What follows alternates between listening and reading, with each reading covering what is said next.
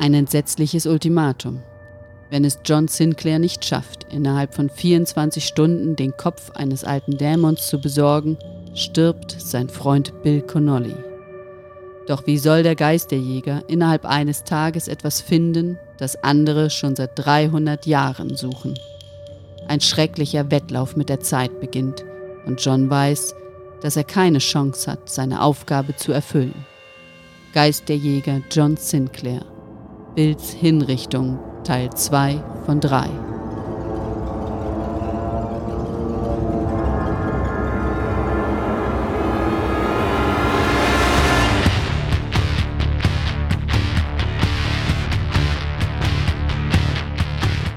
Die Edition war noch jung. Der Podcast hatte der Serie viele Geheimnisse entrissen. Grandiose Sprecher und Hollywood-reife Effekte erzeugten den Glauben an das Übernatürliche.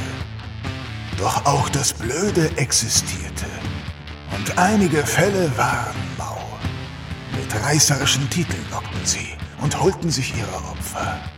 Geister, Dämonen, die Ausgeburten der Hölle. Sie alle warteten auf den Tag, an dem die Podcaster ihnen die Leviten lesen und die Serie in Heil oder Chaos stürzen würden.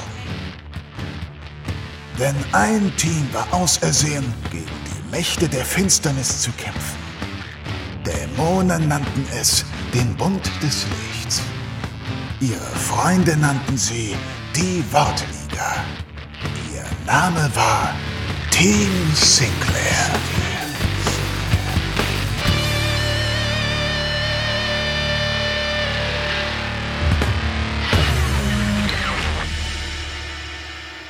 Eins. Eins.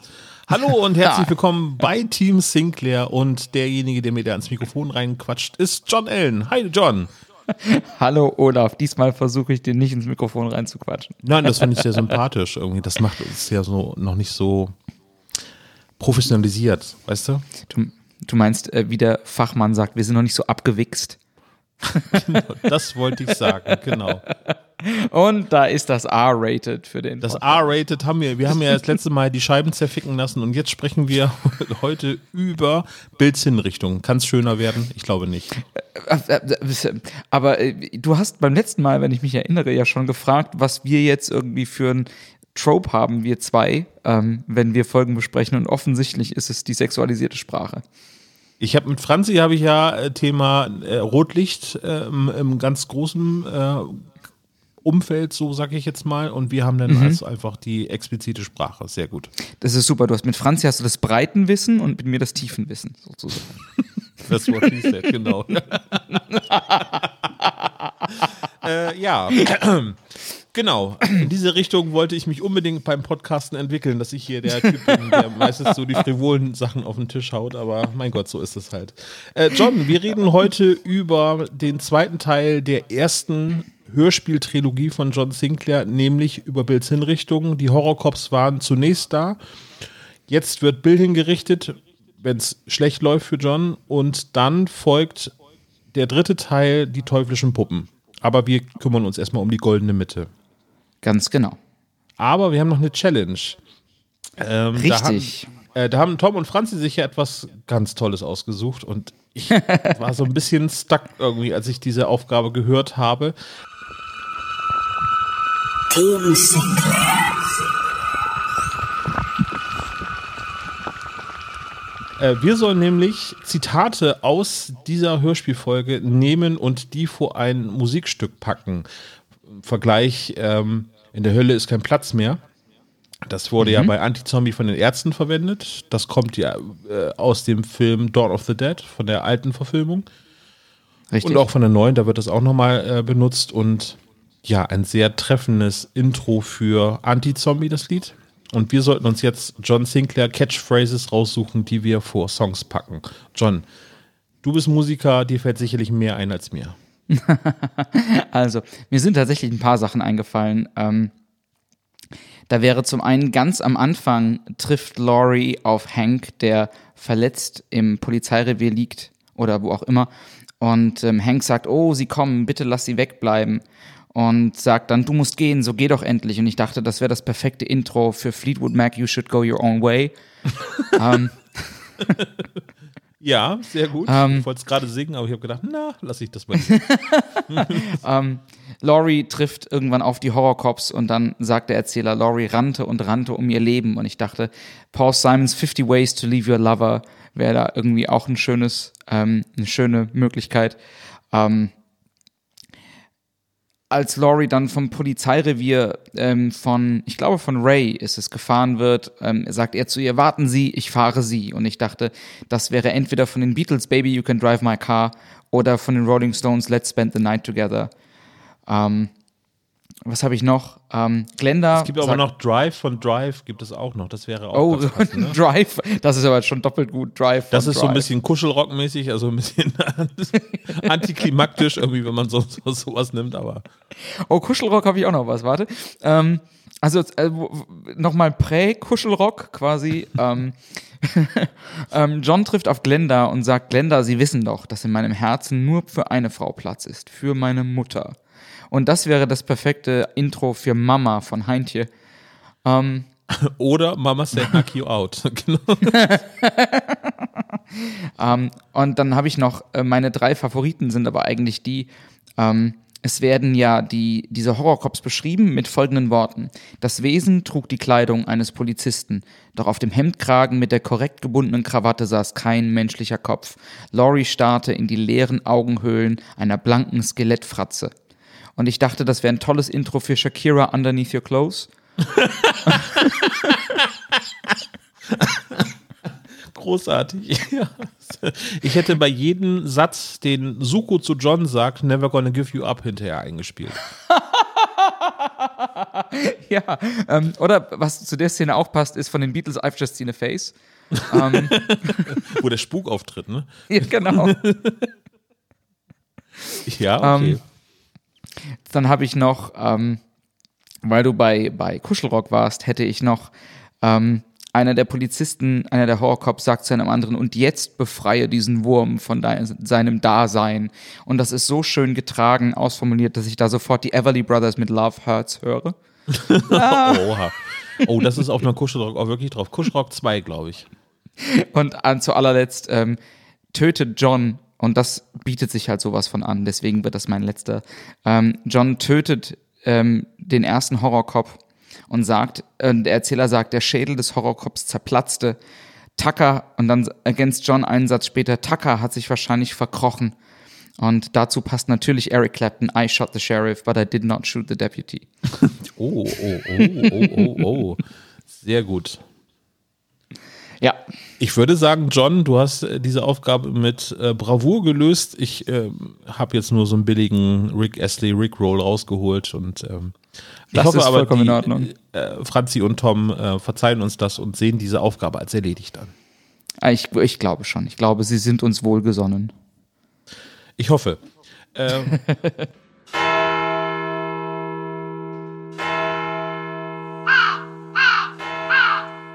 Die Folge ist uns hoffentlich auch wohlgesonnen. Wir reden jetzt in der Folge über John Sinclair, Folge 17 aus der Edition 2000, Bilds Hinrichtung. Wir erinnern uns in der alten Folge, die wollen wir ganz kurz resümieren. Das ist natürlich ein bisschen wichtig auch für unseren Einstieg. Ähm, John wurde von Laurie Balls äh, nach. Was ein großartiger Name ist, wenn ich das Das ist so ein Bond äh, ähm, oder? 100 Prozent, ja. Ja. Goldfinger Laurie Balls. Großartig. genau, also wurde nach New York gerufen, weil sie mitgekriegt hat, dass ihr Kollege, ein Reporter, entführt worden ist von ähm, Skelettcops. Und ähm, sie geht dann zur Polizeiwache, wird nicht richtig ernst genommen, bis auf eben einen Ermittler, der ähm, ein, eine Vergangenheit mit seinen Großeltern und seinem Vater hat, die dem Voodoo äh, zugetan sind und der schenkt ihr so ein bisschen Glaube und die beschließen dann John Sinclair zur Hilfe zu rufen, der aus seiner Ermittlungsarbeit in London herausgerissen worden ist, weil Grimes noch gejagt wird. Und dann Genau. geht die Reise eigentlich ab nach New York. Ähm, Laurie Ball wird eigentlich gar nicht groß vorgestellt in dieser Folge. Es wird nur angedeutet, dass sie sich schon kennen. Und es ist eine Folge, die bei Tonstudio Braun umgesetzt worden ist. Das äh, möchte ich noch ergänzen. Ähm, das ist nämlich das Horror-Taxi von New York. Da kommt Laurie Ball zum ersten Mal vor. Da wird auch der Spuk Ah, okay. vorgestellt. Okay. Äh, da fährt der Spuk in einem Taxi und sein äh, Sarg ist oben auf dem Taxi drauf durch, durch New York und ähm, da lernt man äh, sowohl den äh, Polizisten kennen als auch Laurie Ball und ähm, das ist jetzt quasi ein, eigentlich eine große Wiedersehensfolge. Und wer schon einmal in New York war, der wird feststellen, dass das auch da keinem komisch vorkommen würde, wenn ein Taxi mit einem Sarg drauf rumführe, weil es viel, viel seltsamere Dinge in New York tagtäglich zu bestaunen gibt. Auf jeden Fall, ja. Warst du schon öfter in New York oder überhaupt Ich, schon? ich war einmal in New York. Hast du einen Hotdog Ja. gegessen am Times Square? Ich habe, ähm, nein, ich habe keinen Hotdog gegessen am Times Square, aber ich ähm, begegnete am Times Square, das kann ich kurz erzählen, weil das ist eine meiner Lieblingsgeschichten aus New York. Ich begegnete am Times Square drei Darstellern, die gerade Pause machten. Einer als Freiheitsstatue verkleidet, einer als Batman verkleidet und einer als Transformer verkleidet. Und die standen so im Halbkreis und unterhielten sich lautstark miteinander. Und ähm, ich stehe da und gucke das aus der Ferne ein bisschen belustigt, aber schweigend an. Und äh, plötzlich sehe ich einen Mann mittleren Alters neben mir stehen, der seinen Sohn immer dahin schubst in die Richtung mit den Worten, ah, guck mal, das ist ein Transformer und der Batman, guck mal, guck mal, geh mal dahin, geh mal dahin. das ist ein Transformer. und ähm, ich habe mich gleich, ich habe mich gleich heimisch gefühlt. Ja, nicht schlecht. Das ist aber auch in New York auch so gewesen. Ich war auch ein einziges Mal in New York für, für zwei Tage und das erste, was ich am Times Square gemacht habe, ist erstmal einen alten Klassenkamerad von mir getroffen, wo ich denke, so, okay, ich muss halt einmal um die ganze Welt reisen, um meinen alten Klassenkamerad wieder zu treffen. Aber mein Gott, die Welt Ja, ist halt ein Dorf mittlerweile, ne? Du, absolut, absolut. Und wir stehen in New York bei gefühlten 45 Grad an der U-Bahn-Haltestelle, als plötzlich eine splitterfasernackte Frau schreiend an uns vorbeigerannt kommt. Und ähm, das Schöne ist, dass es einfach niemanden interessiert hat. Achso, war es Laurie Ball? War es, war es Es war nicht Laurie Ball, aber es wurde einfach hingenommen. Und deswegen meinte ich, ich glaube, in New York hat man schon so viel gesehen, dass auch ein Taxi, auf dem ein Sarg durch die Gegend gefahren wird, wohl keinem weiter auffallen würde. Ja. Das stimmt, ja. In der Hörspielfassung jetzt von Edition 2000 äh, wird sie halt jetzt hier vorgestellt mit einer alte Bekannte von, von damals. Äh, ähm, ist bei den Heftromanen schon ein paar Wochen her, dass sie dort vorgekommen ist. Ähm, wichtig ist eigentlich, dass diese Folge äh, die Horrorcops mit einem Cliffhanger endet, beziehungsweise mehrere offenen Enden. Bill wird ähm, vom im Hotelzimmer entführt. Ähm, Genau. Von, ähm, ich wollte jetzt gerade Mysterio sagen, aber der, so heißt der nicht. Sinistro wird Sinistro, er entführt. ja. Genau, und ähm, John jagt mit Suko zusammen einen Horrorcop in einer Autoverfolgungsjagd und Laurie Ball nimmt das Telefonat mit dem Drohanruf, dass Bill entführt worden ist und er nur noch 24 Stunden zu leben hat, wenn nicht der Kopf beschafft wird. So endet im Prinzip die erste Folge von der Trilogie. Genau, und was ich auch total schön finde, wenn ich das noch anfügen kann, ist, dass ja Folge 16 damit beginnt, dass John, wie du sagst, rausgerissen wird aus seinen Londoner Ermittlungen. Und das wiederum, dass er gerade auf Ghouljagd ist, ist eigentlich eine wunderschöne ähm, Weiterführung von Folge 15, von der Geisterbraut, wo Grimes zum ersten Mal auftaucht. Ja. Und äh, das finde ich sehr schön, dass obwohl die 15 nicht mehr Teil der Trilogie ist, sonst wäre es ja eine Quadrologie, dass trotzdem dieser Bogen, also es wird quasi nahtlos weitergeführt. Und das finde ich richtig gut. Ja, also es, äh, es äh, wirkt jetzt wirklich so, dass sie jetzt auch wirklich in einer großen Metageschichte jetzt so auch schon drinne sind. Es Ja, genau. gab, es ist jetzt ein bisschen weniger Monster of the Week, sondern die Folgen werden teilweise lose, aber auch jetzt sehr stark miteinander verbunden. Ja, und es ist trotzdem noch Monster of the Week. Also das Ja. greift jetzt dem Fazit schon so ein bisschen vor, aber ich finde, was diese Trilogie für mich so gut macht, ist, dass jede der Folgen auch als Einzelfolge funktioniert. Ganz genau, ja. Also es werden so ein paar Sachen wurden eingeführt. äh, Also Asmodina wird bei den Horrorcops kurz erwähnt. Äh, Es wird halt gesagt, dass es ein, eine neue Überraschung geben sollte. Ähm, Und, und ähm, der Spuk wurde in der Geisterbraut vorgestellt und Grimes auch. Und die sind jetzt quasi so die Nebenbuhler vom, vom Hauptplot des Schwarzen Tods. Genau. Ja. Genau, also das sollte eigentlich mal eben die Vorschau sein. Und äh, so starten wir eigentlich auch gleich ähm, in unsere Folge, nämlich Bilds Hinrichtung.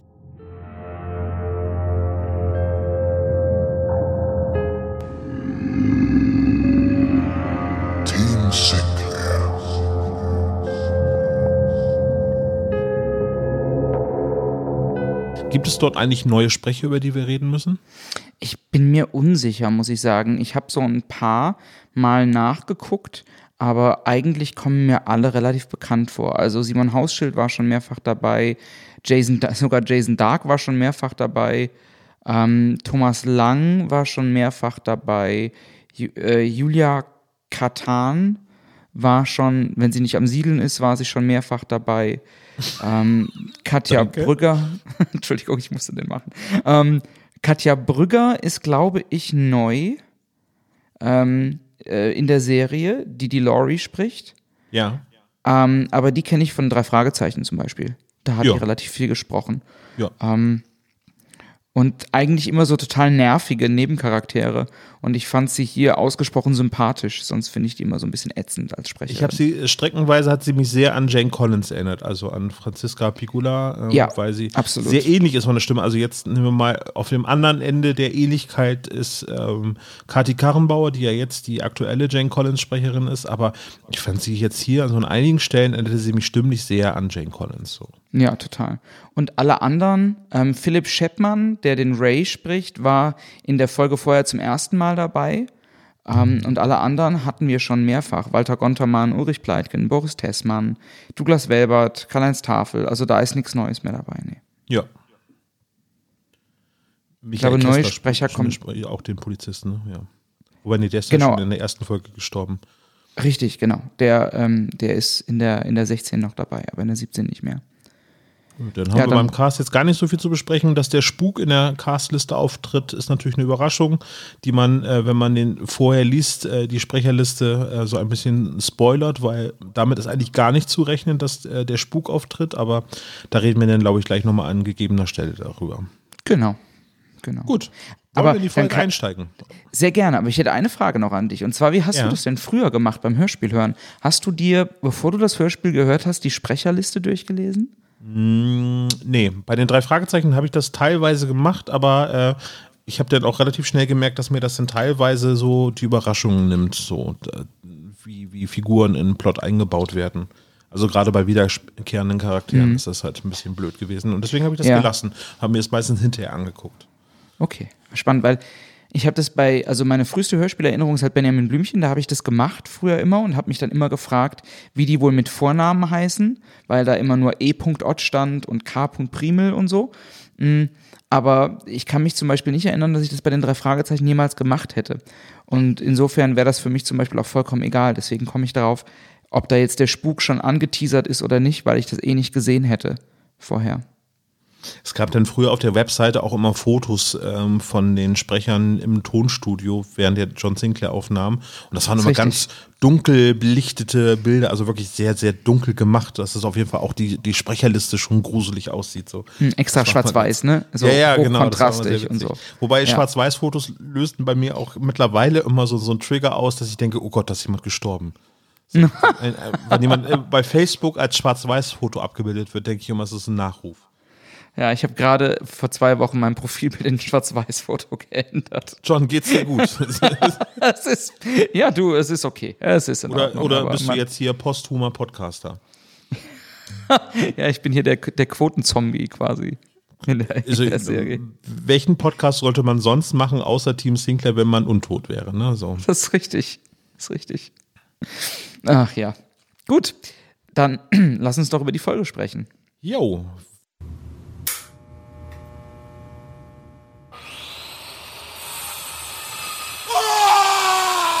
Team Sinclair.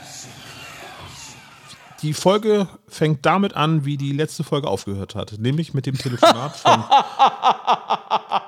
Entschuldigung, das ist so ein guter Satz. Entschuldigung, ich weiß nicht, warum mich der gerade so triggert. Aber es stimmt doch, ne? Also die ist Folge fängt vollkommen exakt richtig. so an. Also es ist im Prinzip eigentlich die, das Dialogfenster wurde kopiert.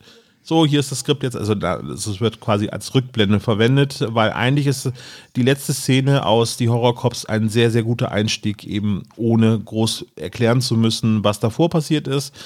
Äh, John Sinclair bekommt ein Ultimatum äh, gestellt, damit Bill Connolly gerettet werden kann, nämlich 24 Stunden. Seine Aufgabe ist es, von Sinistro den Kopf zu besorgen, der es nicht geschissen gekriegt hat, in 300 Jahren diesen Kopf selber zu finden.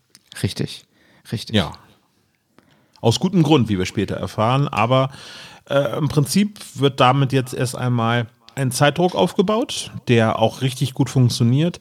Und ja, ich bin mir noch nicht ganz sicher. Hast du das Gefühl, dass das über die ganze Folge hinweg dieser, dieser, dieses Ultimatum gut getragen wird? Eigentlich weißt, nicht so meine? richtig. Nee, ich weiß genau, was du meinst und eigentlich nicht so genau. Nicht so richtig, weil ich, äh, was mir umgekehrt aufgefallen ist, ist, dass im Gegensatz zu vielen sonstigen John Sinclair-Folgen ganz, ganz wenig nur mit Uhrzeiten gearbeitet wird. Ähm, Außer also bei den Kapitelmarken, das, das, wenn du dir das auf Spotify oder so anhörst oder eine CD-Textfunktion nutzt, ähm, die alten Menschen unter euch werden das noch kennen, ähm, da wird Ab, dann schon mit Uhrzeiten gearbeitet. Aber, aber, selbst da im Vergleich wenig. Also ich habe das nämlich gezählt und es gibt drei. Ähm, es gibt einmal Dienstag 22.10 Uhr, es gibt einmal Dienstag 22.53 Uhr und es gibt einmal 10 Stunden, Mittwoch 10 Stunden später. Ja. Und äh, ganz viele John Sinclair-Folgen arbeiten ja exzessiv mit der Ansage von Fred Bogner. Ähm, und ich finde gerade, wenn man so ein Ultimatum aufmacht und das ist ja irgendwie, die Folge ist von 2002, das ist ja auch gerade so die Hochzeit von 24, hätte sich das total angeboten, wirklich exzessiv damit zu arbeiten. Um ja. die Folge mehr, mehr zu treiben. Und da war ich total überrascht, dass das gar nicht passiert. Ja, also äh, das, äh, das ist wahrscheinlich noch ein bisschen vorweggenommen irgendwie so, aber gerade so zehn Stunden später, was hatten denn John und so in der Zwischenzeit gemacht? Das ist richtig, das ist richtig. So, haben die gepennt. Können da die ruhig schlafen oder haben die Schlafmittel genommen, weil sie sonst zu, zu groß in Sorge gewesen wären, dass ihr bester Freund Bill über den Deister gehen könnte? Ja, naja. Das, ja, da kommen wir, da kommen wir gleich noch zu. Gut, also ähm, Laurie Ball sagt, dass John Sinclair gerade vom FBI interviewt wird. Ja, die Stimme von äh, Sinistro ist ganz, ganz großartig. Also Wahnsinnig klar, gut. runtergepitcht irgendwie, aber, aber trotzdem, das Wahnsinnig macht schon echt gut. Eindruck, das Telefonat so. Ja, total total. Also da hat, wer auch immer das bearbeitet hat, hat da ganze Arbeit geleistet. Das ist richtig gut. Ja. Und dann wird einer der größten ähm, Probleme von äh, parallelen Handlungen und warum sagen die sich nicht gegenseitig per Handy Bescheid gelöst, indem Sprung eigentlich zur Verfolgungsjagd von Son äh John, der ist, der ist alleine, ne? Der verfolgt Na, alleine. Äh, aber stopp, du hast, ähm, wir lernen erst nach dem Intro lernen wir erst noch, wo Bild steckt. Ach ja, stimmt. Ah ja, Entschuldigung, die Pocket-Dimension. Ja, genau. Die Pocket. Wie ja, ich nenne das jetzt mal eine Pocket-Dimension. Also ja, Bill kommt äh, zu Bewusstsein und ist halt in einer Welt oder woanders, wo es irgendwie einen Säurefluss gibt, der mich sehr, sehr stark an den Fluss ähm, aus dem Kino des Schreckens erinnert. Also wir erinnern uns da an die Dimension des Riesen wo es auch so einen Säurefluss gegeben hat, das scheint ja offensichtlich irgendwie so, so, ein Klassiker zu sein. Das stimmt, das stimmt. Ähm, ich finde, diese Welt ist aber übrigens total schön beschrieben. Also nicht schön, aber sehr stimm stimmungsvoll beschrieben mit einem Meer aus quecksilberartiger Flüssigkeit und so. Das ist total gut gemacht.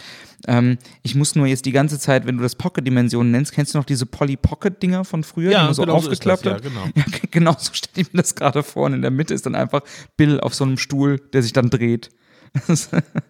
Das ist dann so, ein so ein, so ein äh, Superschurken-Bazar, irgendwie so wie, wie Ja, das, genau, äh, genau. Ich einfach un, unverbesserlich oder wie heißt der? Ja, ja, genau sowas, genau sowas. So wird um, das ja sicherlich gehandelt werden. Genau, und ähm, ja, da kriegt er im Prinzip auch nochmal die Drohung, dass, äh, dass er getötet wird, wenn John Sinclair nicht seinen Kopf äh, bekommen kann. Für mich ist das einfach im Prinzip nochmal so eine Verdeutlichung, ja, es geht wirklich um die Wurst so.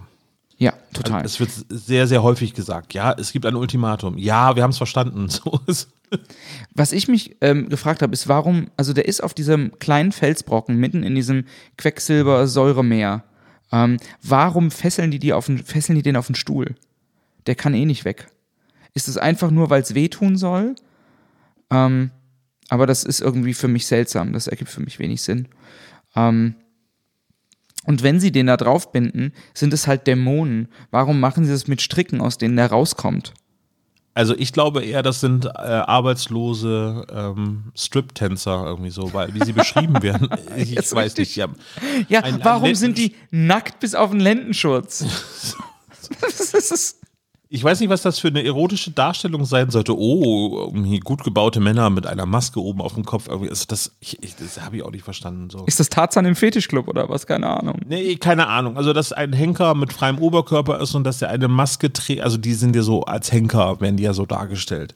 Korrekt. Ähm, und, und Henker haben eine Maske auf, damit sie eben nicht erkannt werden, eben als, als die, also das, finde ja. ich schon okay. Total. Ähm, dass sie nur im Lendenschurz da gekleidet sind. Ich weiß nicht, was daran gruselig sein sollte. So. Ja, das ist, ist das richtig. die Angst vor Nackten oder also. die Angst vor Menschen mit besser gebautem Körper? Nee, ich oh nein, jetzt gerade, äh, wie hieß das Basketballspiel, was Ben Stiller zusammen mit äh, Philipp Seymour Hoffmann gespielt hat, wo, wo die gegen zwei größere, etwas beleibtere Menschen mit freiem Oberkörper gespielt haben. Oh, das weiß ich da, leider nicht. Und dann kam Polly oder so, war das, glaube ich, irgendwie so ganz. Äh, ganz einfache Komödie. Okay. Vielleicht ist das irgendwie die Angst gewesen dabei. Nee, aber keine Ahnung. Also die, die sind auf jeden Fall sehr leicht bekleidet in diesem Lendenschurz, haben äh, aber rote Masken, also ähm, Hauben auf dem Kopf. Ja. Was mir in der Folge total gut gefällt, ist, ähm, ich, ich finde, das ist so ein bisschen Bills Läuterung weil man irgendwie jedes Mal, wenn zu Bill geschaltet wird, merkt man, dass er kleinlauter und kleinlauter und kleinlauter wird. Das finde ich total ja. gut. Ja, ähm, weil der ist, der ist jetzt im ersten Teil noch total ähm, so Sinclair-humorig. So, ach du Scheiße, sie können reden und so. Und irgendwie Sinistro erklärt Bill seinen Plan und ähm, sagt, und ich will im Tausch für dich. Und Bill unterbricht ihn, sagt, eine Perücke. Und so, das ist noch irgendwie so super trashiger Sinclair-Humor. Und der wird aber am Ende dann einfach richtig matt und Detlef Bierstedt spricht es auch fantastisch. Finde ich auch. Also ähm, ich muss leider sagen, er mutiert für mich in, in, dieser Folge immer mehr zu dem Vater von Laura, von Lauras Stern. Das liegt aber daran, dass ich das gerade mit meiner Tochter schaue und von daher ist es halt die gleiche du meinst, Stimme. Ist, du meinst die Folge, in der Lauras Vater von Dämonen entführt und auf den Stuhl gefesselt in Quecksilbersee ja, genau. Und dann kommt wird, Laura ja. mit dem Stern an und das ist so ähnlich wie das Kreuz. Ne? Und, äh, ja. ja. Macht damit ein interdimensionales Tor auf und rettet den Vater dann. Ja. So, ja, das war, das war das meine Lieblingsfolge. Die ist auch äh, das die einzige Laura Stern-Folge, die man mit Altersfreigabe gucken kann. Nein, aber, aber du hast völlig recht. Äh, ähm, so in der ersten Folge, yay, wir fliegen nach New York, äh, töten ein paar Dämonen und alles ist super. Und, äh, und er wird halt wirklich, also er merkt halt, dass es ihn wirklich äh, ja, an die Wäsche geht. Genau, und im Gegensatz zu so ganz vielen Szenen im Sinclair-Universum, wo hm, einer vom Team Sinclair so wirklich, wirklich, wirklich in Gefahr ist und eigentlich einen flotten Spruch nach dem nächsten raushaut, ist Bill hier halt mal wirklich ähm, ja wirklich kleinlaut am Ende und wirklich, also der Erzähler sagt, ich greife ein bisschen vor, aber der Erzähler sagt ja dann irgendwann auch, er hat sich damit abgefunden, irgendwie kleinen Johnny und Sheila nie wiederzusehen und sowas. Und ähm, sagt dann auch irgendwann zu Sinistro, warum tötest du mich nicht endlich? Und das finde ich schon ähm, für Sinclair oder für ein Team Sinclair-Mitglied in Schwierigkeiten sehr, sehr realitätsnah und sehr, sehr realistisch dargestellt. Das finde ich super. Ja, aber vielleicht hat sich Dieter Vierstedt auch genannt, Mensch, wenn die Folge schon Bildhinrichtung heißt, dann kann man auch so ein bisschen an die Register ziehen. Ja, total, total. Und also die Sprecherfähigkeiten dafür hat er ja allemal. Ja, auf jeden Fall. Und dann Gut. kommt die Verfolgungsjagd und die finde ich ja großartig die finde ich wirklich großartig. Es ist ja sonst immer recht schwierig, sich Verfolgungsjagden als Hörspielvertonung anzuhören, aber die ist hier ein Paradebeispiel, wie man es machen kann. Also ja. mit, mit, den, ja. mit der Geräuschkulisse, auch mit der Art, wie Frank Laubrecht das Ganze spricht, also in welchem rasanten Tempo er das runter erzählt, kommt ja. halt auch wirklich Actiongefühl auf. So. Es ist wirklich fantastisch. Ähm, Abgesehen davon, dass ich mir bei diesem ganzen Reifengequietsche und einmal schreit ja sogar so eine Frau im Hintergrund, ähm, habe ich halt harte, nackte Kanone-Vibes. Ich sehe immer dieses, dieses Intro von Nackter Kanone vor mir seitdem. ja, Ähm, das stimmt, ja. Wo er dann einmal durch die Umkleidekabine fährt und so. Ähm, ja. aber das verlinken wir mal in den Show Notes. Aber ähm, ansonsten bin ich da voll bei dir. Das ist richtig gut gemacht. Super stimmungsvoll. Und Frank Laubrecht macht es halt fantastisch. Also das ist auch mit die größte Stärke irgendwie so, dass eben äh, gerade wenn aus dieser Ich-Perspektive erzählt wird, dass dort äh, Frank Gaubrecht einfach alle Register zieht, irgendwie was, was Tempowechsel angeht. Ich meine, klar, es ist irgendwie, es ist gerade Anfang der Szene und irgendwie, und dann war es vorbei. Also das ist etwas, was bisschen nervt auf Dauer bei den John Sinclair Hörspielen, dass halt immer wieder gesagt hat, ja, und jetzt war es vorbei. Und dann wurde es Ja. schwarz um mich und so, wo man denkt, ja, Er wurde es ist halt noch zehn Minuten hin, halt bis zum Ende. Das, und das ist der zweite Teil. Er wird jetzt nicht sterben. John weiß ja nicht, dass er Teil einer Serie ist und Teil einer Folge ist, die endet. Und ähm, deswegen glaube ich einfach, dass es zwar als Erzählmethode oder als Erzählstereotyp ein bisschen, ein bisschen überstrapaziert ist, aber trotzdem wäre ich in Johns Position, würde ich auch davon ausgehen, ähm, dass, naja, dass ich so eine Szene mitunter nicht überlebe. Und dass das jetzt wirklich für mich das Ende ist. Von daher finde ich das eigentlich relativ realistisch gelöst. Ja, hast du recht. Ist ein guter Punkt, ja. Ja. Ja, ja klar. Also man muss aus, aus der Seite, äh, von der Sicht muss man das betrachten. Anders funktioniert es, glaube ich, dann nicht so Ja. gut. Ähm, Ja, aber im Prinzip ist es ja dann äh, erstmal der Punkt, äh, wo sie hinkommen wollten, das Handy ist kaputt. genau, also es muss irgendwie eine Geschichte erzählt werden, warum John nicht erreichbar ist. Und zwar, er hat sein Handy im Hudson River versenkt. Ja, Und da, in diesem toxischen Wasser und dann fängt dieser Running Gag ja, und an. ich, ich feiere diesen Running Gag, weil er für mich wirklich, also es gibt ja keinen der Hauptcharaktere, die diesen Witz nicht machen während der Folge.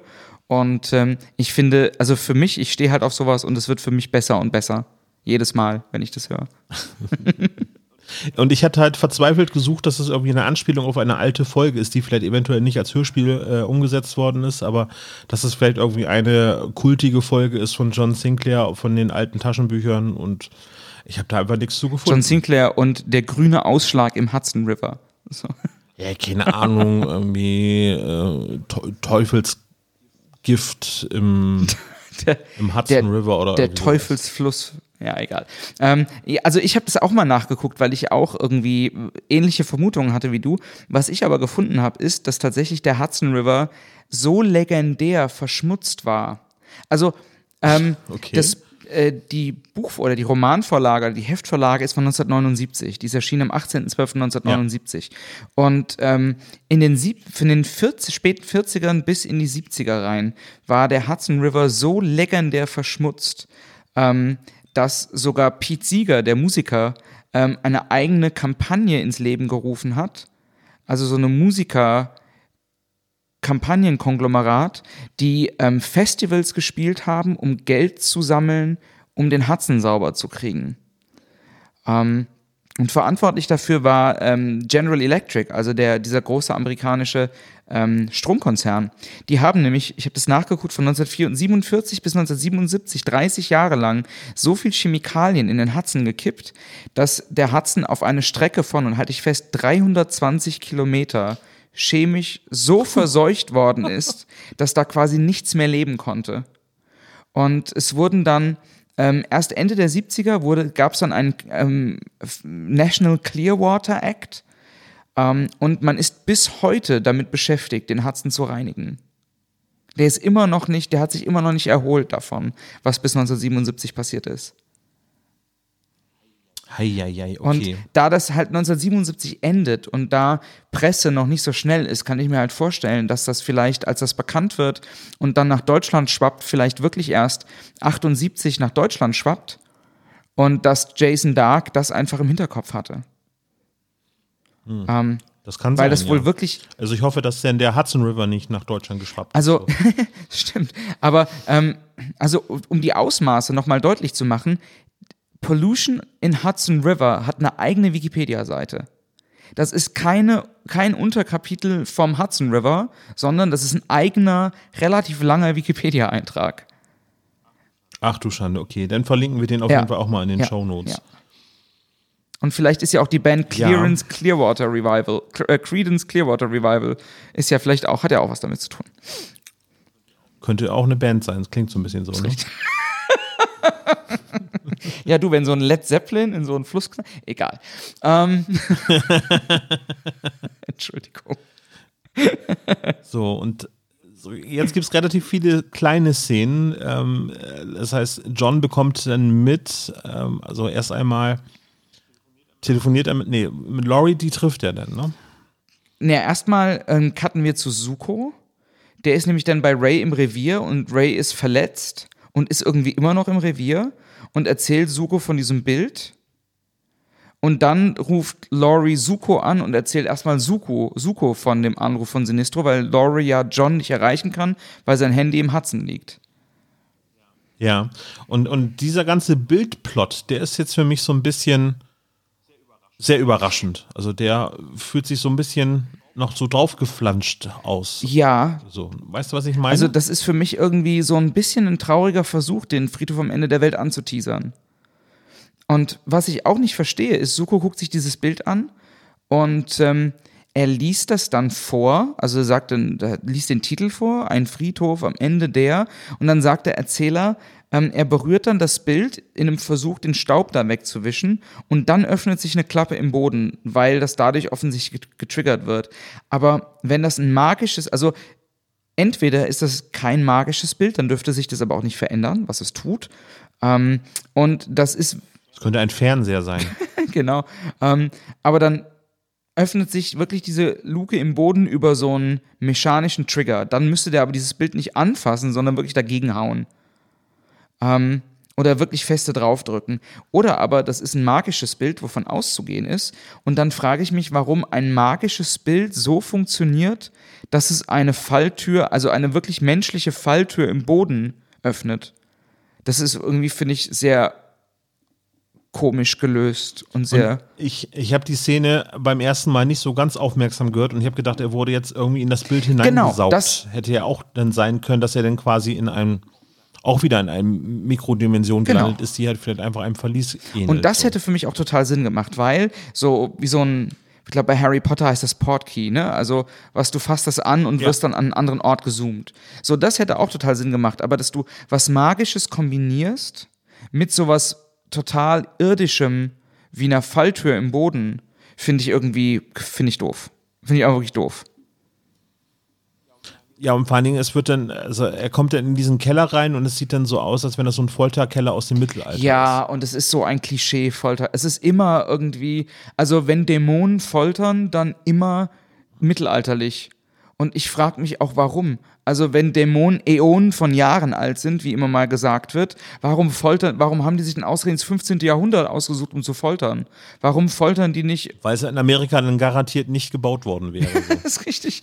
Warum foltern die nicht irgendwie, keine Ahnung, High-End 2002 mit was auch immer? Waterboarding oder so. Ja. Also warum könnte sowas Warum sein, muss ja. es immer dieses Mittelalter-Klischee sein? Dieser Hexen, ich glaube Hexenkeller nennt das ähm, Joachim Kerzler an einer Stelle. Ach, das finde ich ja, so. Ja, dann kannst du irgendwie abgenutzt. was wie modrig und grotesk und ja, so weiter ach, einbauen irgendwie so. in das Vokabular. Das ist natürlich etwas. Ja, das finde ich so abgenutzt, aber gut, sei es drum. Sei es drum. Ja, äh, vor allen Dingen, es passt halt überhaupt nicht irgendwie in dieses amerikanische Ambiente Richtig. rein. So, wenn das halt wirklich irgendwie jetzt so ein keine Ahnung, so ein Bunker wäre, wie es denn irgendwie so. Ja, oder dieses Kloster Ahnung, in Spanien oder so. oder so. Ja, dann macht das Sinn. Ähm, wenn du weißt, dieses. Ja, richtig, also das passt nicht. Äh, haben wir eben vergessen, darüber zu äh, sprechen. Was ich sehr gut gefallen, äh, was mir sehr gut gefallen hat, ist, dass ähm, John Sinclair dann bei der Autoverfolgungsjagd sagt, obwohl das äh, Lenkrad auf der falschen ja, Seite ist. Schön. Habe ich auch notiert, ja. Das ist so eine schöne Formulierung. Ah, da habe ich gedacht, Hö? Achso, ach ja, ja, wir sind ja Engländer. Richtig, Entschuldigung. Es ist, ist halt so deutsch irgendwie schon das Hörspiel halt leider, dass man dann denkt, so, ja, wieso ist das da auf der falschen Seite? So, aber ja. Richtig, ja. Ähm, eine sehr genaue Betrachtung der Tage. So. das stimmt, ja, sei es drum. Also äh, Suko ist jetzt unten in diesem Keller und er findet dann einen Haufen Schädel und äh, natürlich gibt es da den Jumpscare, dass eben einer dieser Henker ähm, oder St Stripper-Jungs, wie heißen die denn? Stripper. Äh, Dem Stripper, Dämo genau. Der Dämonen-Stripper-Henker Genau, und äh, der hat zufällig dann den Kopf von dem einen gerade entdeckt und der dann dadurch getriggert wird und ihn von hinten angreift. Aber Suko natürlich geistesgegenwärtig, das ist halt wieder so ein One-Punch-Man.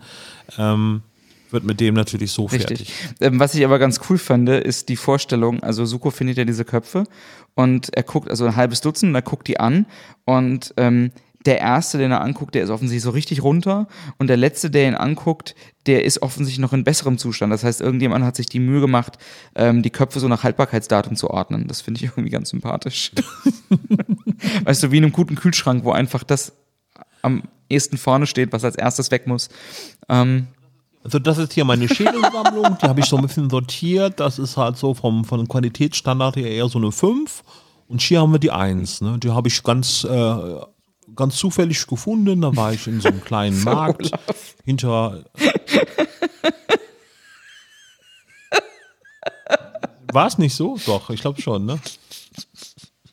Ich gucke zu viel Trödelhändler, glaube ich. Bei Bares für Rares. Genau. So. Ist noch jemand dabei? Bietet noch jemand. genau, kommt der Horst Licht an. Ja, zeig mal, ja, Jungchen, was hast du denn da? Oh, das ist aber ein ganz schöner. Ich gebe dir hier mal das Händlerkärtchen. Ich mache mal, mach mal 80 Euro.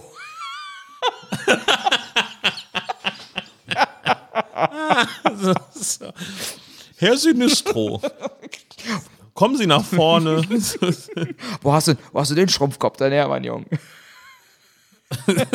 oh, der passt super in meine Schrumpfkopfsammlung. Das, den kriege ich schon wieder los. Ich hab da, ich hab da Käufer für sowas.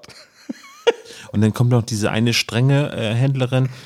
Hm, ja, also hm, sind schon ein bisschen abgenutzt, aber ich, ich sag mal 90 hm. Euro. Ja, nee, ist nicht so für mich. Nee, nee, nee, ist mir nicht Jugendstil genug. Und dann sagt er, ich muss mal eben kurz telefonieren. Ne? ja, genau. So, so, ich habe hier so einen Schrumpfkopf, ja, der will 90 Euro dafür haben, gehst du damit? Ja, meiner sagt 10.000 Euro. Kommen wir da ans Geschäft. ah, nee, nehme ich ihn lieber wieder mit. Dann kommt der Sinistro. Ich suche ja eigentlich einen anderen. Ich warte, Kopf, ne? seit, seit 300 Jahren warte ich auf diesen Kopf. Wir schweifen Ach so, ja, wirklich. Also Suko ist im Keller gefangen und es gibt auch keinen Weg nach oben. Ne? Das ist irgendwie eine Falltür genau. gewesen, die er ausgelöst genau. hat. Und ähm, John äh, wurde jetzt instruiert, dass äh, Bills Tod bevorsteht. Nee, immer noch nicht. Immer noch nicht. Nee, Immer noch nicht. weil wir haben kurz übersprungen, dass ähm, jetzt erstmal Jason Dark auftritt als Sergeant Dark, was ich übrigens ziemlich cool finde, dass sie einfach ihn so genannt haben, wie, ja. er, nannt, äh, wie er heißt. Ähm, und John wird, ihm wird jetzt erstmal von Hamilton gesagt am Telefon, ähm, also Hamilton ruft Sergeant Dark an und lässt sich John geben, weil Johns Handy ja im Hudson ist. Ähm, Stimmt. Und ähm, das müssen wir noch ein paar Mal betonen, dass John im Hudson war und hoffentlich nicht draus getrunken hat, weil, egal. Ähm, ähm, aber ähm, ähm, ähm, ähm, äh, John, John wird jetzt erstmal erzählt, dass ähm, Suko verschwunden ist. Und dann sind wir noch mal kurz bei Bill, ja. der sich inzwischen geschafft hat zu befreien und feststellt, mhm. dass dieses Quecksilbermeer, von dem er umgeben ist, offensichtlich aus Säure ist ähm, und dann taucht noch kurz ein Seeungeheuer auf, um einfach nochmal die Schauerlichkeit der Szenerie zu untermalen. Mhm. Wobei ich an der Stelle. Aber das Schöne an Seeungeheuern ist ja, wenn man nicht ins Wasser geht. Ne? Ja, aber.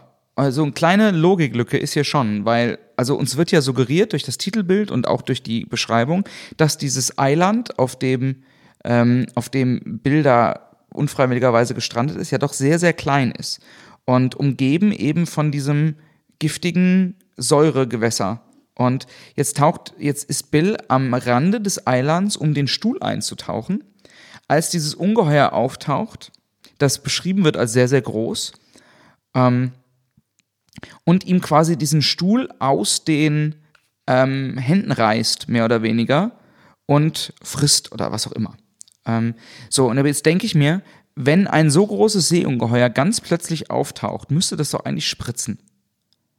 Insbesondere dann, wenn es so nah in deiner Nähe auftaucht, dass es dir einen Stuhl, den du gerade noch in der Hand hattest, quasi wegreißen kann.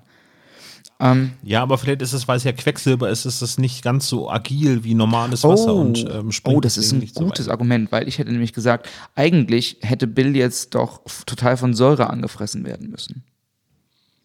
Das wäre auch eine Hammer-Szene gewesen. Ah, Säure, ich vergehe. Es brennt so sehr. Äh, nee, aber, also, aber Quecksilber ist eigentlich sehr flüchtig, ne? Also das äh, verteilt sich. Ja. Ich weiß es nicht, aber gut, dann, ähm, ja, dann äh, bin ich wiederum bei dir. Dann bin ich wiederum bei dir. Also wie war das denn? Irgendwie mal so ein Quecksilber, äh, ähm, ich meine, die Dämpfe von so einem Quecksilberfluss müssen natürlich auch. ja. Wobei es ist Säure, sagen sie. Ne? Es sieht nur quecksilbermäßig richtig. aus. Also es könnte halt sein, dass es halt einfach von der, von der Viskosität her irgendwie ein bisschen anders sich verhält als Wasser. Das ist ja nicht Ist so Viskose nicht sowas wie So Baumwolle? wie das. Stimmt, ja. Nee, aber es äh, könnte ja auch sein, dass es einfach so wie dieses Rama für die Bratpfanne ist, das nicht so spritzt. Aber Quecksilberfarben. Quecksilberfarbenes Rama. Oh, lecker. Ähm, mh, gut, aber dann äh, Andere legen sich Gold auf ihr So, Schnitzel. und, ja, ja, das stimmt. Ähm, aber dann haben wir diese Szene mit Suko und dieser Dämon, der ihn angreift, tötet sich dann selbst, weil er aus Versehen seinen eigenen Kopf kaputt haut, was ja auch irgendwie ganz cool ist. ähm, Ja. So ein klassisches Huch. Ähm, und dann treffen sich Sinclair und Hamilton und dann erfährt John, dass Bill weg ist. Ja, stimmt. Ähm, und Hamilton will dann Und dann ist schon ein bisschen Zeit Genau, vergangen. und da- ja, genau. Also zwei, zwei Stunden Genau. sind ins Land gegangen, Genau. ich. Ne? Er weiß aber immer noch nichts von dem Ultimatum. Er weiß bislang immer noch nur, dass der weg ist. Und dann, was ich total mochte, war, dass Hamilton das dann ans FBI übergeben will und sagt, ich kenne da in Washington zwei Special Agents, die sich ausschließlich und dann wird er wieder von John unterbrochen und das ist so eine schöne Akte X-Anspielung. Auf jeden Fall. Das ja. mochte ich ganz gerne. Schade, dass in dieser Folge Franziska Pigula nicht dabei ist, sonst hättet ihr auch noch das ein bisschen weiter auf die Spitze Ja, treiben total. können. Was sie auch total okay gefunden hätte und ich glaube sehr, sehr gefeiert Das hätte. tut sie auch in der einen oder anderen Folge mal. Ähm, Ja, ja, aber an der Stelle wäre es halt auch also sehr, sehr Also treffend. ich erinnere mich an eine Folge, von der ich nicht mehr weiß, welches ist, wo Franziska Bigula oder Jane Collins den Satz sagt, wir sind doch hier nicht bei den X-Akten. Das ähm, habe ich damals auch sehr gefeiert, als ich das zum ersten Mal gehört habe. Und ähm, was mich noch gewundert hat, war, dass Hamilton Sinclair dann an Ray weiter verweist und der ist verletzt und er liegt immer noch im Revier. Und der klingt so. Das wird von Ulrich Pleitgen gesagt, ja, der wurde noch nicht abgeholt. Genau, aber der klingt halt mehr tot als lebendig. Und das finde ich schon auch irgendwie ein bisschen, naja, fragwürdig. Ich hatte das auch verwechselt. Es ist ja der in, dem, in den Horrorcops im Treppenhaus, wenn, wenn sie mit dem Vater von Ray sprechen. Und dann gibt es ja noch da diese Szene bei den Horrorcops in dem Treppenhaus, dass John angegriffen Ja. wird. Und da hatte ich eigentlich gedacht, dass das Ray wäre, also der Sohn, der irgendwie böse war und dass der Vater dann stirbt. Aber nein, das war der Reporter, der Genau, gestorben ist. genau. Ne? Da muss man ganz schön Äh, Hank. aufpassen, weil das habe ich nämlich durcheinander gebracht, weil Hank, Ray, alles irgendwie klang sehr äh, familiar für mich. Ja, so. es hat irgendwie, es klingt alles nach, ich dachte auch erst, es klingt nach Ghostbusters. Ähm, aber bei den Ghostbusters heißt er ja Ray und Wankman und nicht Hankman. Egon. Egon. Das ist Egon. Der arbeitet hier auch. ähm, aber gut, ähm, Aber das wäre natürlich ein schöner Crossover gewesen, weil sie sind ja auch quasi gerade. ja, total. York, Also ne? ich hätte sowas reingeschrieben, wie dass sie an so einer Feuerwache vorbeikommen mit so einem komischen Logo oder so. aber gut, Vielleicht ist das zu nerdig irgendwie schon. gewesen. Ähm, aber gut, ähm, Ray erzählt dann John auch von dem Bild. Und John geht runter und guckt sich das Bild auch an und findet dann diese, diesen Kritz im Boden und Ja. macht das dann auf.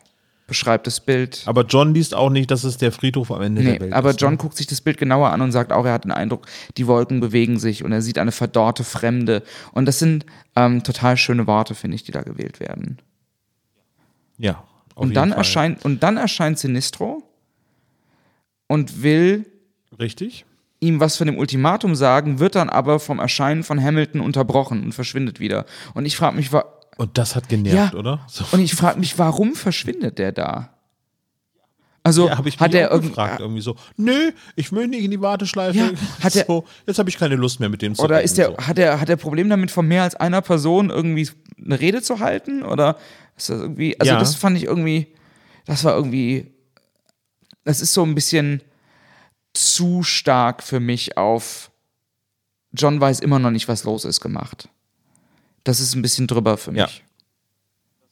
Das ist genau so ein bisschen hinhalten, irgendwie so, dass das halt irgendwie, dass er nur tröpfchenweise das mitbekommt, hat mich auch sehr, sehr gestört irgendwie. Das ist also jetzt kein, das ist Jammern auf hohem Niveau, Total. ne, weil die Folge insgesamt bisher mir ganz gut gefällt, irgendwie so. Aber an einigen Stellen merkt man so, ah, okay, das ist jetzt so ein bisschen, da wird das noch am Leben gehalten. Im Prinzip ist ja die Bildshinrichtung ja auch eigentlich nur ein roter Hering, wenn man Ja, mal ganz total. ehrlich ist. total. So. Ähm, was ich irgendwie ganz witzig fand und was ich, ähm, war, dass John dann irgendwann sagt, was soll ich tun? Henry Wonkin, Wondin? Wonkin? Ich vergesse mal, ich hab's schon mal gesagt, ne, im Vorgespräch. Mein, mein, ähm, mein Schreibprogramm macht aus dem Namen immer Henry Wongin als Chronik meines Alkoholismus. Und ähm, ich frage mich jetzt gerade wirklich, wie der heißt. Henry Won. Verdammt, wie heißt der denn nochmal? Wondin. 1 D-I-N. Ohne, ohne Dean, genau. Wondin, genau. Ähm, Ja. ähm, aber jetzt habe ich vergessen, was ich sagen wollte. Ach so, doch, genau. Äh, John sagt, was sollte ich tun? Henry Wondin befragen, das FBI einschalten und es klingt für mich wie so eine Find Your Fate-Geschichte. So, wenn Sie Henry Wondin befragen möchten, lesen Sie weiter auf Seite 95. So, wenn Sie das F Das wäre sehr lustig gewesen, wenn das eine ja, interaktive Geschichte wenn Sie das FBI wäre, einschalten möchten, lesen Sie weiter auf Seite 96 unten. So, Das finde ich eigentlich, das finde ich irgendwie, ja, das, also eine John Sinclair Find Your Fate Geschichte, wo du halt immer stirbst, wenn du das Falsche machst. Schwarzer Tod, pff, weg.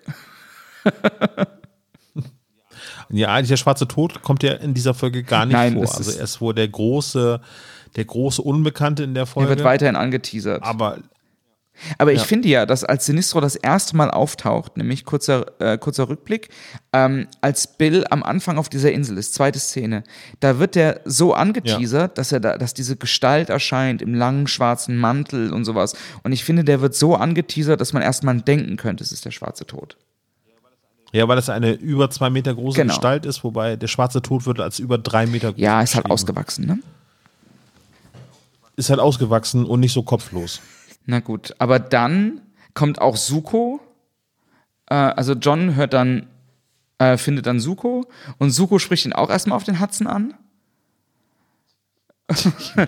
und Steht gar Tropfen höhlt den Stein. absolut, aber wir sind noch nicht durch mit dem Thema. Ähm, Nein, aber John ist schon, ah ja, ist doch gut. Lassen wir das Thema. Ähm, so.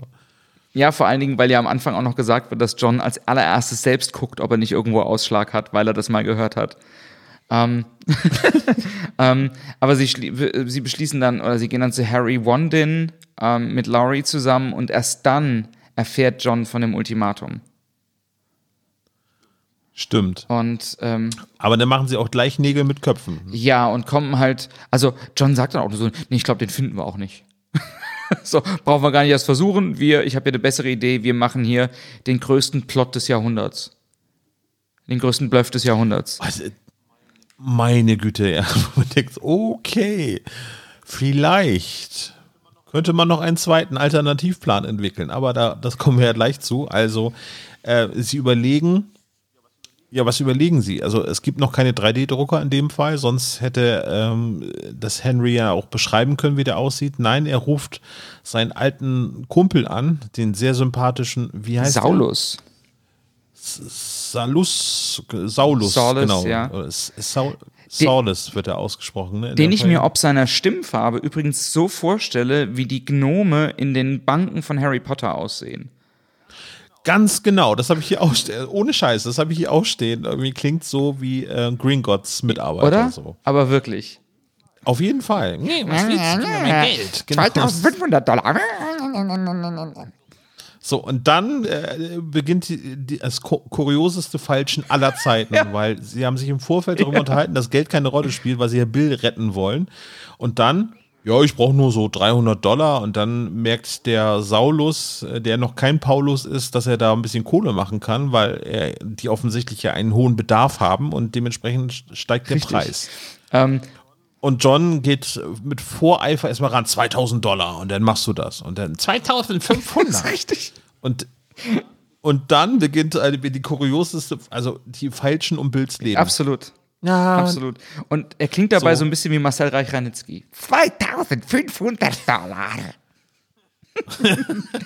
Ist ein Problem, ein Buch? Ich mache Ihnen einen Schrumpfkopf. Ich bin ein Künstler. Wunderschön, wunderschön. So etwas haben Sie noch nicht gelesen. Also ein, ein, ein Kobold, der aussieht wie Ranitzky. Ohne Marcel Reich Ranitzky zu nahe treten zu wollen, aber auch da, der hätte auch als, der hätte auch als, Ja, aber er hätte spitze Ohren haben als müssen. Gringotts Mitarbeiter nicht so sehr lange in die Maske gemusst. So Spock-Ohren drauf und es hätte gepasst. Der Masterplan von John Sinclair ist, äh, die wollen einen, einen, einen Kopf nachbilden, ähm, der aussieht wie der Kopf von Sinistro. Richtig. Aber äh, der Bluff sollte dadurch verdeckt werden, weil sie eben den NFC-geschützten Koffer haben, dass da keiner drauf zugreifen kann. NFC geschützt. Ja, ist auch besser so, ne? Wenn man mal irgendwie durch den Zoll muss. Nee, aber ähm, ich finde es halt also wirklich total doof. Also, das finde ich richtig doof. Weil. Also, das, da hätte man sich irgendwas anderes einfallen lassen müssen. Also, wirklich einen Kopf nachbauen zu lassen auf Basis der Erzählung eines Mannes, der so alt ist, dass er schon eine Pflegerin hat, der vor Jahren das einmal gesehen hat. Und daran hängt Aus dem Genau, Gedächtnisprotokoll. und, da, und der das auch beschreibt mit ähm, Ähnlichkeit mit einem Schrumpfkopf, ziemlich klein, dunkelbraune, dünne Haut. Na danke. Also, und daran hängt dann das Leben deines Freundes. Und dafür, Aber wurde der Kopf denn äh, geschrumpft? Ansonsten sehr, sehr Sinistro auf jeden Fall sehr, sehr lustig aus, weil er wird ja beschrieben vorab als eine Gestalt von über zwei Meter Größe Richtig. und dann hat er so einen kleinen richtig, Kopf. so eine Rosine da oben drauf, ne? Hallo, ich bin Sinistro. Hallo, hallo. Ich habe kleine Komplexe. Meine Geisterstimme klingt ein bisschen anders, aber wenn ich den Kopf wieder drauf habe, der klingt nicht so. Ich werde 160 Jahre alt. Ähm, 107 Jahre ähm, alt. und ich dachte halt, Aber der könnte die Geisterperlen auch machen. Ne? Also das muss man Aber mal ich sagen. dachte halt- Wahrscheinlich ist Sinistro ja, auf, wir sind auf einer ganz heißen Spur. Ich glaube, das könnte Wong sein. Wong Din. Ähm, ähm, aber ich, ich, ihr hattet doch neulich beim SSP, jetzt machen wir hier Cross-Platform-Marketing, ähm, ihr hattet doch neulich beim SSP ähm, auch so eine Folge, in der Tom erzählt hat, bevor er mich gedisst hat, in der Tom erzählt hat, dass er mal in Hamburg ähm, auf dem Polizeirevier war, weil er irgendwie Leute steck, äh, beschreiben musste für so, eine, für, so eine Fahndungsauf, für so einen Fahndungsaufruf. Und Tom hat ja sehr eindrücklich beschrieben, wie schwierig das ist. Wirklich das. Ja. Ähm, und das ist wirklich schwierig. Also wenn ich dich jetzt bitten würde, ähm, jemanden, auch jemanden, den du gut kennst, wirklich detailgetreu zu beschreiben, dann ist es wirklich, wirklich schwierig. Ähm, Ja. Also äh, das ist eine Sache, die mir auch sehr schwer fällt. Ich habe eigentlich ein sehr gutes Gedächtnis für, für Gesichter. Also ich kann mich äh, sehr gut an die Gesichter erinnern, aber ich kann die unheimlich schwer rekonstruieren. Also wenn ich jetzt, ich sag jetzt mal, fangen wir mal mit den einfachsten Sachen an, wie du kannst deinen Avatar in, äh, bei Apple erstellen, der dann Ja. irgendwie bei dir als äh, so Ja. eingesetzt wird. Und ich krieg es einfach nicht hin, mich selber nachzubauen, obwohl ich weiß, wie ich aussehe. Du, ich So. spiele FIFA auf der Playstation und du kannst da deinen eigenen Spieler Mhm. bauen und kannst da mit X grafisch toll aufgearbeiteten Methoden wirklich auch das Gesicht rekonstruieren. Meinst du, ich bekomme mein eigenes Gesicht rekonstruiert? Abgesehen davon, dass ähm, es keine Vollbärte gibt, was ich wirklich für diskriminierend halte. Es gibt nur so, äh, es gibt nur so, so kurze Stoppel. Das ist wirklich die Ausrede eines Vollbarts. Ähm, aber, und das finde ich wirklich Beschwerde wert, eine Beschwerde wert, aber egal, nicht der, die richtige Plattform. Ähm, aber wenn ihr auch davon betroffen seid, schreibt mal an EA. Wir machen das zusammen, wir machen da eine Sammelklage. Ähm, It's not in the game. genau. Ähm, aber ich habe da auch, was die Gesichtsproportionen angeht, noch nie irgendwas hinbekommen, was mir auch nur im Ansatz ähnlich sieht. Gut, als Polizisten und so weiter, so phantombildmäßig können die sicherlich da aber, schon mal ein bisschen aber es wird doch nicht gesagt, haben. dass der Henry Polizist war.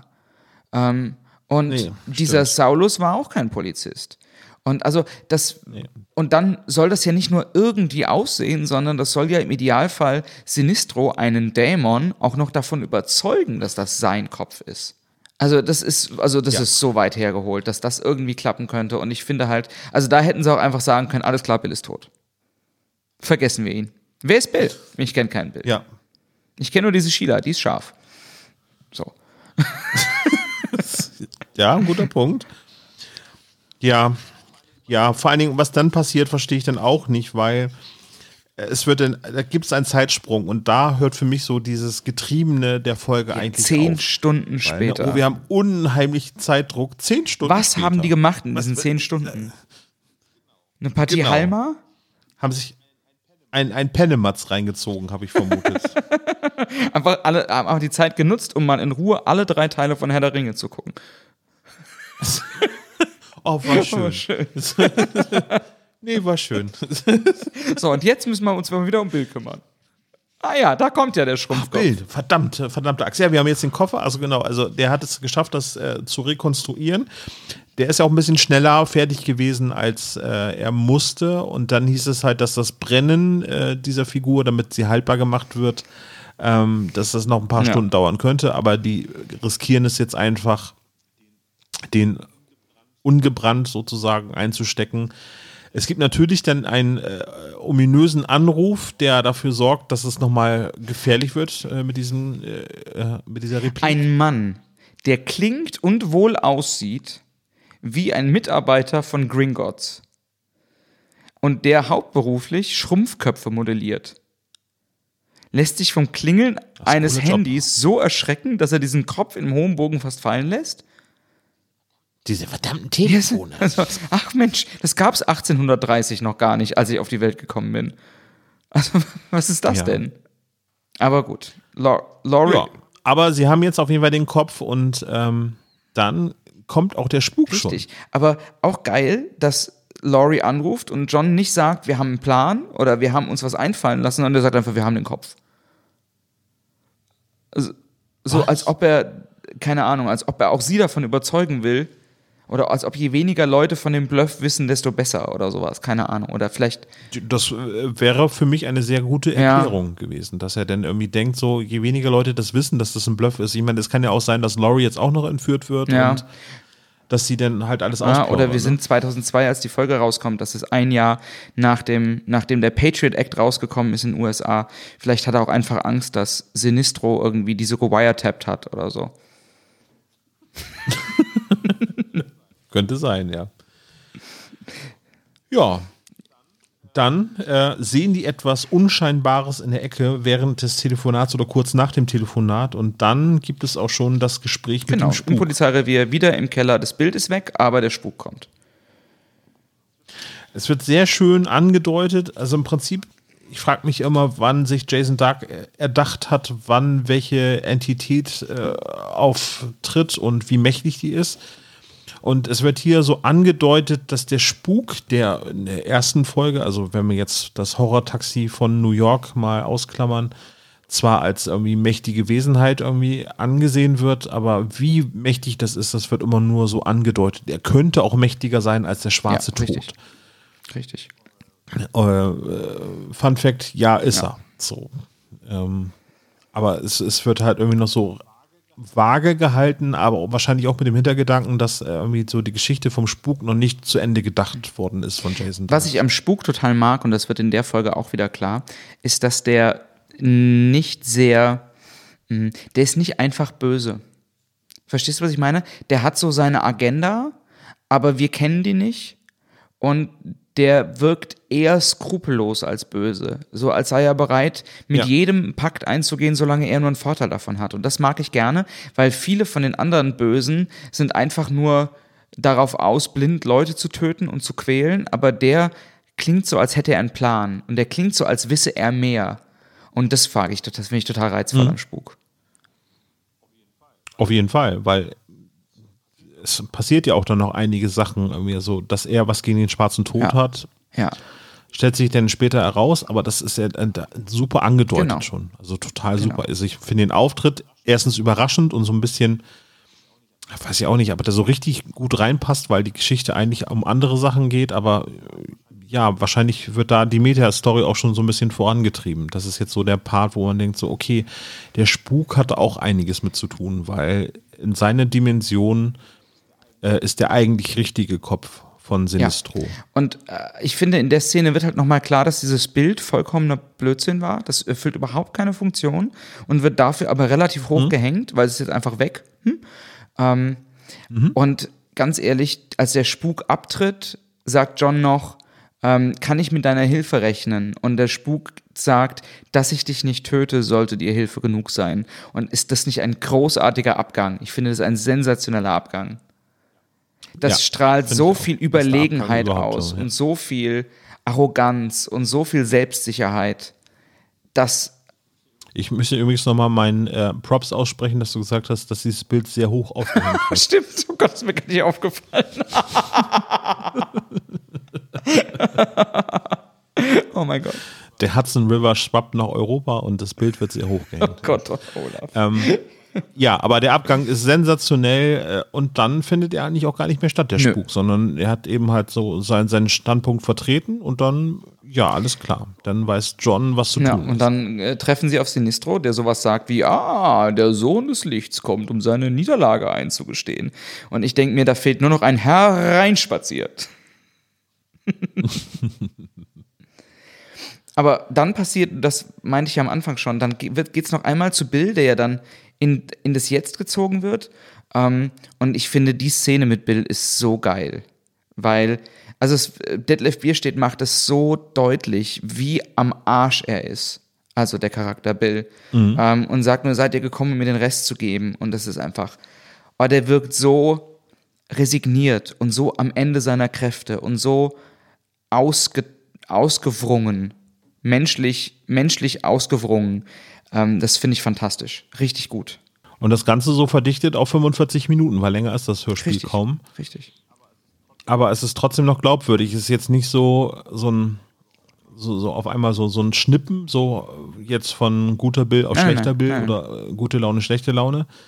Sondern es ist halt wirklich ein Prozess, der eben, obwohl es nur so drei Szenen sind, die dort erwähnenswert sind, irgendwie so, aber du merkst halt irgendwie so den Abstieg seiner seelischen Richtig. Verfassung. So. Richtig.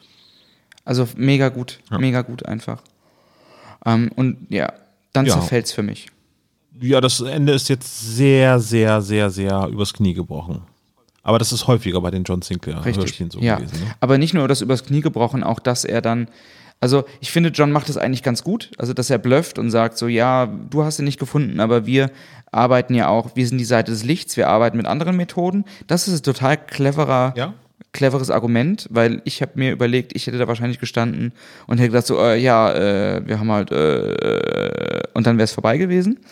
Ähm, also da ist John sehr, sehr viel schlagkräftiger als, schlag, schlagkräftiger als ich. Aber dass Suko dann diesen Schädel rauszieht und ihn Sinistro gibt und Sinistro meint oder ihn Sinistro zeigt und Sinistro sieht diesen in zehn Stunden zusammengekneteten, noch nicht ganz getrockneten Knethaufen und sagt, oh, mein Kopf. Das ist halt, das macht für mich keinen Sinn. Der hat den aber auch 300 Jahre nicht gesehen, den Kopf. Also der hättest auch im Prinzip was ja, aber auch nach 300 Jahren weiß ich doch, dass er nicht aus Knete ist. Also, das sieht man doch. Ach komm. Also, der ist ein Dämon. Der muss doch seinen Kopf erkennen. Also, weiß ich nicht. Jetzt sag mir nicht, es gibt in der Hölle keine Spiegel. Man guckt sich selten selbst an. Also, ich finde, das ist einfach. Muss man Vampir fragen. Also, ne? Das ist Touché. Ähm, aber ich finde, das hätte man besser lösen können und lösen müssen einfach. Also man hätte irgendeinen Dialog finden müssen, ähm, dass man, dass Sinistro diesen Schädel nicht sieht. Oder nur durch eine Folie durchsieht. Oder irgendwas. Ähm, und ihm dann den Koffer Wir zuwirft. hätten auch einfach bei ihrer äh, Sache bleiben müssen. Der ist hier in diesem Koffer drin, gibt uns Bill und dann kriegst du den Kopf. Richtig. Und ja, das finde ich ein bisschen doof, aber gut. Dann gibt es ein bisschen, bisschen Geschieße, Sinistro flieht, John läuft hinterher und alles bricht zusammen. Ich frage mich noch, warum Sinistro wegläuft. Also der kann doch, der kann doch erscheinen. Warum löst er sich nie einfach auf? Warum läuft er weg, diese Treppen hoch? Das, oder habe ich das falsch verstanden? Nee, hast du völlig richtig verstanden. Äh, Auch für mich, ja, weil er irgendwie wegrennen muss, weil sonst. Ja. Und damit ähm, bricht alles über John zusammen und es ist Ende des zweiten Teils. Na, Ende des zweiten. Badadam. Ja, ich, Das Badadadam war so ein Wer wird Millionär-Ding. äh, man wünscht sich dann auch Joachim Kerzel irgendwie so, dass der irgendwie so die Off-Stimme von seinem eigenen Leben ist, oder? Total. Total. Oh Gott, wäre das super. Also es gibt ja dieses, es gab mir ja mal dieses Meme, wünschst du dir nicht auch manchmal, dass dein Leben einen Soundtrack hätte? Nee, ich wünsche mir, dass Joachim Kerzel mein Leben erzählt. Das wäre schön, ne? Olaf steht morgens am Spiegel und er ahnte noch nicht, was er heute für komische Sachen bei der Arbeit machen muss. Olaf blickte seinen Schreibtisch an und wurde aschfahl. Mein Leben ist spektakulärer geworden, seitdem es Joachim Kerzel erzählt. So. Oh, schön. Gut, John, wir sind sehr albern, aber nichtsdestotrotz äh, bin ich gespannt, wie dein äh, ehrliches und äh, ernsthaftes Fazit zu dieser Folge lautet. Team Sinclair. Mein ehrliches und ernsthaftes Fazit ist sehr, sehr kurz gefasst. Ähm, ich habe das am Anfang schon gesagt, es ist die mittlere Folge von einem Dreiteiler und ähm, im Gegensatz zu den neuen Mehrteilern mag ich die alten Dreiteiler deswegen so gerne, weil sie sehr, sehr kurzweilig sind, weil sie ähm, weil sie auch unabhängig voneinander funktionieren. Die schaffen den, die schaffen für mich die prima Balance zwischen sehr knappen, schnell erzählten, leicht zu folgenden Monster of the Week Folgen und einer Meta-Handlung, die jetzt vorangetrieben wird. Das gelingt da sehr, sehr gut. Ähm, ich finde vieles an der Folge wahnsinnig gut gemacht. Diese, diese Charakterentwicklung, die Bill durchmacht, das ist selten in einem Hörspiel, dass ein Charakter so eine Entwicklung in 45 Minuten durchmacht. Ähm, ich finde den Auftritt des Spuks sensationell. Ich finde Sinistro als Bösewicht auch ziemlich cool. Ähm, der Cliffhanger zur nächsten Folge ist toll, weil du da wirklich hängst und dich eben wie fragst, so, wie will John da jetzt rauskommen? Also du weißt natürlich, er wird es schaffen, aber du fragst dich halt wie. Ähm, und ja, die Folge ist voller Klischees, ähm, ein paar Dinge sind unlogisch und die Auflösung am Ende finde ich ein bisschen doof, aber insgesamt mag ich die Folge sehr, sehr gerne. Ich finde sie auch sehr, sehr dicht äh, von der Handlung. Äh, Gerade die erste Hälfte ist unheimlich rasant. Äh, die Verfolgungsjagd ist super toll. Wahrscheinlich eine der besten Verfolgungsjagden, die man bisher so in Hörspielen gehört hat. Ähm, und nicht langweilig wird. Äh, Es ist witzig. Also die, die äh, Running Gags sind wirklich auch gut. Also es gibt ja auch schlechtere Running Gags irgendwie so, aber jetzt hier mit dem Hudson River treibt so den, den geneigten äh, Fan natürlich so ein bisschen in den Wahnsinn. Warum gibt es da jetzt einen Bezug auf eine andere Folge oder so? Ähm, aber nichtsdestotrotz ist es irgendwie schön erzählt. Es gibt einige Stellen, wo man denkt so, na, vielleicht kein guter Plot, so. Ja, Aber das macht die Qualität der Sprecher und äh, ähm, so die einzelnen, ähm, ich sag jetzt mal Set-Pieces, die sind irgendwie sehr schön und äh, machen das zu einem sehr guten zweiten Teil. Ich bin gespannt, wie der dritte Teil denn so ist, weil die ersten beiden passen sehr gut ineinander und ähm, die Geschichte wird folgerichtig weitererzählt und es gibt halt neue Twists da drin, wie es so sich für den zweiten Teil gehört. Wie das im dritten Teil aufgelöst wird, weiß ich nicht. wo du die Sprecher erwähnst, ähm, am Ende, also Frank Laubrecht spricht ja John Sinclair noch eine Weile und ich finde so in, nach den nächsten 60, 70 Folgen merkt man, dass er so ein bisschen müde wird und so ein bisschen nicht mehr ganz so energisch ist, aber in der Phase erleben wir, finde ich, auch Frank Laubrecht in seiner absoluten Hochphase. Ja. Also der ist wirklich on point, der ist perfekt als Sprecher von John Sinclair. Ja, finde ich auch. Also da sitzt jede Betonung, da sitzt jede Stimmung, da sitzt jedes Tempo. Das ist wirklich herausragend gut gemacht. Und es ist dann auch gut zusammengeschnitten, weil es gibt ja äh, diverse Male gibt es Outtakes, wo er sich dann verhaspelt irgendwie so, aber äh, Ja. nee, das Ja. ist ganz, ganz großartig. Also Ja, wirklich. absolut. Ich hätte mir vielleicht gewünscht, dass äh, Laurie noch ein bisschen mehr vorkommt, weil die irgendwie relativ groß angekündigt wird, auch in Folge 15, äh, in Folge 16 schon. Und ähm, sie verkommt hier so ein bisschen zu der Anruftante. Und man hätte ihr noch irgendwie einen Job geben können, irgendwie. Aber ähm, das ist auch Potato Potato. Also insgesamt mag ich die Folge sehr. Ich gucke gerade mal, wann Laurie mal wieder auftritt. Es gibt doch diese, ähm, es gibt doch diese Sonderfolge, irgendwann Horror in New York oder so, Folge 50. Nee, Da Zombies, äh, Zombies in Manhattan Zombies du? in Manhattan, genau, richtig. Die eigentlich ja aus der Buchvorlage heißt es eigentlich Ghouls in Manhattan, aber ähm, ich glaube, Ja. der Begriff Zombies ist, glaube ich, etwas moderner gewählt denn. Hm. Da taucht sie nochmal auf? Weiß ich nicht, aber das ist zumindest jetzt die nächste Folge, die ich bewusst kenne, in der, ähm, da taucht sie übrigens nicht auf, ich habe es gerade nachgeguckt. Ähm, das ist die nächste Folge, die ich kenne, die in New York spielt. Aber vielleicht gibt es ja nochmal so kleinere Auftritte von Laurie Ball in späteren Hörspielen. Also, wenn du gerade gesagt hast, bei Zombies in Manhattan tritt sie nicht auf. Gibt es sonst noch weitere? Ja, es gibt noch ein paar Folgen, die in New York oder in Amerika spielen. Ja, Ja, auf jeden Fall, auf jeden Fall. Ja. Gut, dann sind wir soweit durch, glaube ich, mit unserer Besprechung. Bleibt Dann nichts soweit anderes durch. übrig, als die neue Challenge auszurufen. Ne?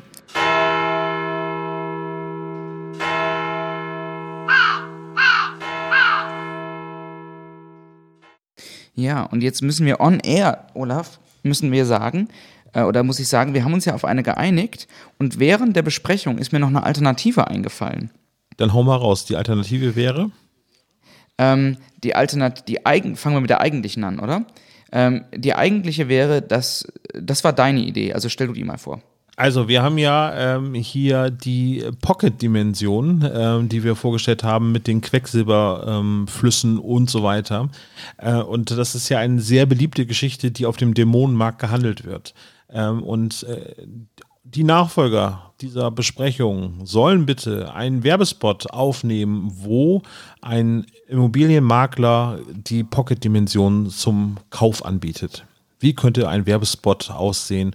Und den schneidet ihr bitte vor die Folgenbesprechung. Das wäre Mir mein Vorschlag. Meine Alternative wäre noch, wir können das ja dann einfach demokratisch zwischen uns jetzt hier abstimmen, live on air sozusagen. Ähm, wir haben ja diese zehn Stunden und wir haben ja eben schon so ein bisschen gewitzelt, aber wir könnten natürlich auch nochmal überlegen lassen, was hat John und Suko wohl in diesen zehn Stunden gemacht, bis der Schrumpfkopf fertig geworden ist. Ja, das, das ist eine sehr gute Idee. Das nehmen wir. Vielleicht können die auch beides Ja. machen, aber ich würde sagen, schwerpunktmäßig sollten sie äh, sagen, was John und Suko in den zehn Stunden gemacht haben. Und als Kür wäre dann der Werbespot noch angesagt. Als Kühe, auch schön. Wenn ihr, wenn ihr richtig cool sein wollt, dann. Ja, richtig, genau. wäre das für dich eine demokratische Entscheidung? Das ist eine sehr demokratische Entscheidung.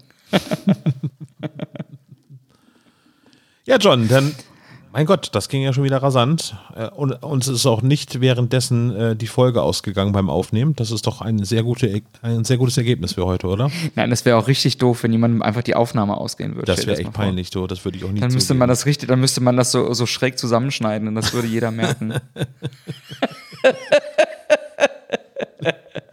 John, es war mir ein Fest und ich hoffe, dass äh, unsere Hörerinnen und Hörer genauso viel Spaß hatten bei der Besprechung, wie wir das hatten.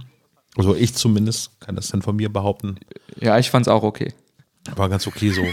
War, war in Ordnung. Ja, war in Das war also Team Sinclair Folge 17, nämlich auch Folge 17 von John Sinclair, nämlich der Fall Bills Hinrichtung.